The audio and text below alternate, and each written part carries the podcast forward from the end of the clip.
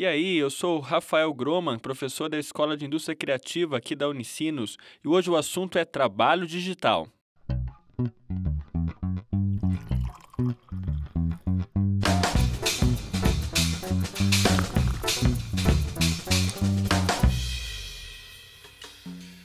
Para início de conversa, você já ouviu falar de uberização do trabalho? Não é novidade que os Ubers dominaram o Brasil e o mundo nos últimos anos. Assim como ele, as nossas ruas estão recheadas de entregadores de iFood e Rappi. Tem uma lógica nova aí de organização do trabalho que a gente tem chamado de uberização ou, para ser mais exato, uma plataformização do trabalho. A gente não vive hoje sem as plataformas digitais e tem plataformas digitais para tudo, desde arrumar relações amorosas, o crush, até você arrumar alguém para passear com seu cachorro. Tem plataforma então para tudo e tem trabalhadores para todos esses setores. Você pode pedir um assessor de imprensa, um cervejeiro, uma pessoa para fazer um cosplay na sua casa ou até um goleiro de aluguel. E como que isso tem transformado então as maneiras como a gente trabalha e esse futuro do trabalho.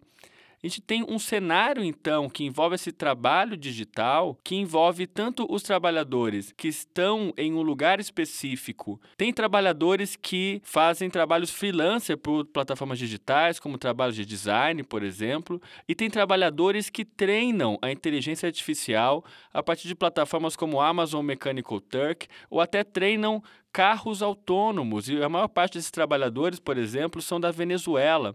Tem uma diversidade de trabalhadores, então, envolvidos no que a gente chama de trabalho digital, que são atividades de trabalho governadas e organizadas por meio de plataformas digitais, reconfigurando totalmente nossa relação, tanto com o mundo do trabalho quanto em relação à cidade.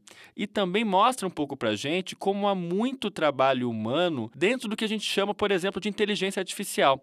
Como é o papel, então, também dos dados e algoritmos para a gestão desses trabalhos, o que antes também não era tanto.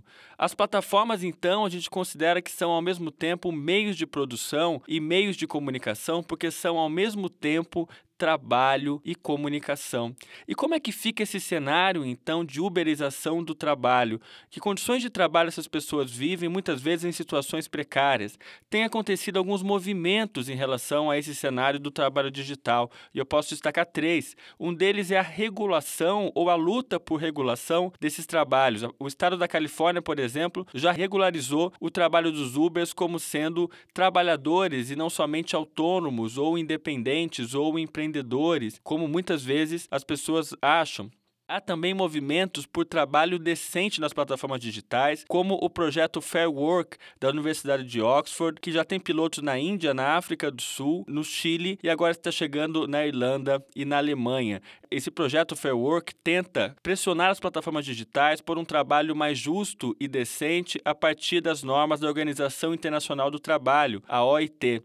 Outras maneiras de movimentos ou de, alternativas a esse trabalho digital são as organizações coletivas dos trabalhadores, como novos sindicalismos que têm acontecido em várias áreas, não só no que a gente chama tradicionalmente de trabalho, como a indústria automobilística, por exemplo. Isso tem afetado as grandes empresas tecnológicas do Vale do Silício e também afetado áreas como a indústria de videogames, por exemplo. A Game Workers United, por exemplo, que nasceu na Inglaterra, já está presente em mais de 10 países países, sendo que na América Latina está presente na Argentina e no Brasil. Há vários sindicatos de freelancer na área de comunicação, por exemplo, há sindicatos do BuzzFeed, há sindicatos da Vice e na Alemanha, pasmem, tem até um sindicato de youtubers filiado ao maior sindicato alemão, ou seja, trabalhadores de várias faixas de renda estão se reconhecendo e tentando melhorar suas condições de trabalho. Há também movimentos para outras formas de organização do trabalho, como o cooperativismo de plataforma plataforma que busca unir um grande potencial tecnológico que as próprias plataformas trazem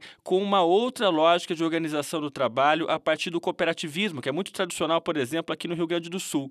E aí tem surgido iniciativas como, por exemplo, o Fairbnb, como o Fairmondo, ou como Resonate, que é tipo um Spotify que você ouve, mas é, é uma cooperativa, ou como cooperativas ou plataformas que você só pode comprar alimentação de cooperativas de agricultores. Tem surgido isso na área de mídia, na área de blockchain, na área de tecnologia, na área de dados, na área de finanças, também como uma maneira de confrontar uma certa lógica predatória das plataformas digitais tradicionais que se vendiam antes como economia do compartilhamento, mas a gente sabe que eles são mais uma economia corporativa do compartilhamento.